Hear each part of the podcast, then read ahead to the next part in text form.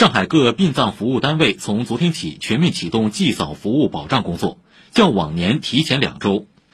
今年清明期间，本市现有五十四家经营性公墓及骨灰堂共预约落葬一点零二万穴，预计将有四百三十八点一四万人次、七十五点四七万辆车次出行祭扫。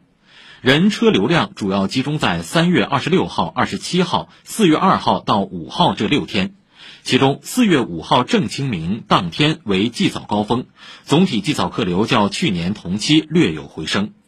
需要提醒的是，四月二号到五号实行预约祭扫，各公墓将通过微信公众号从三月十八号八点起提供高峰日每天六个时段的预约服务。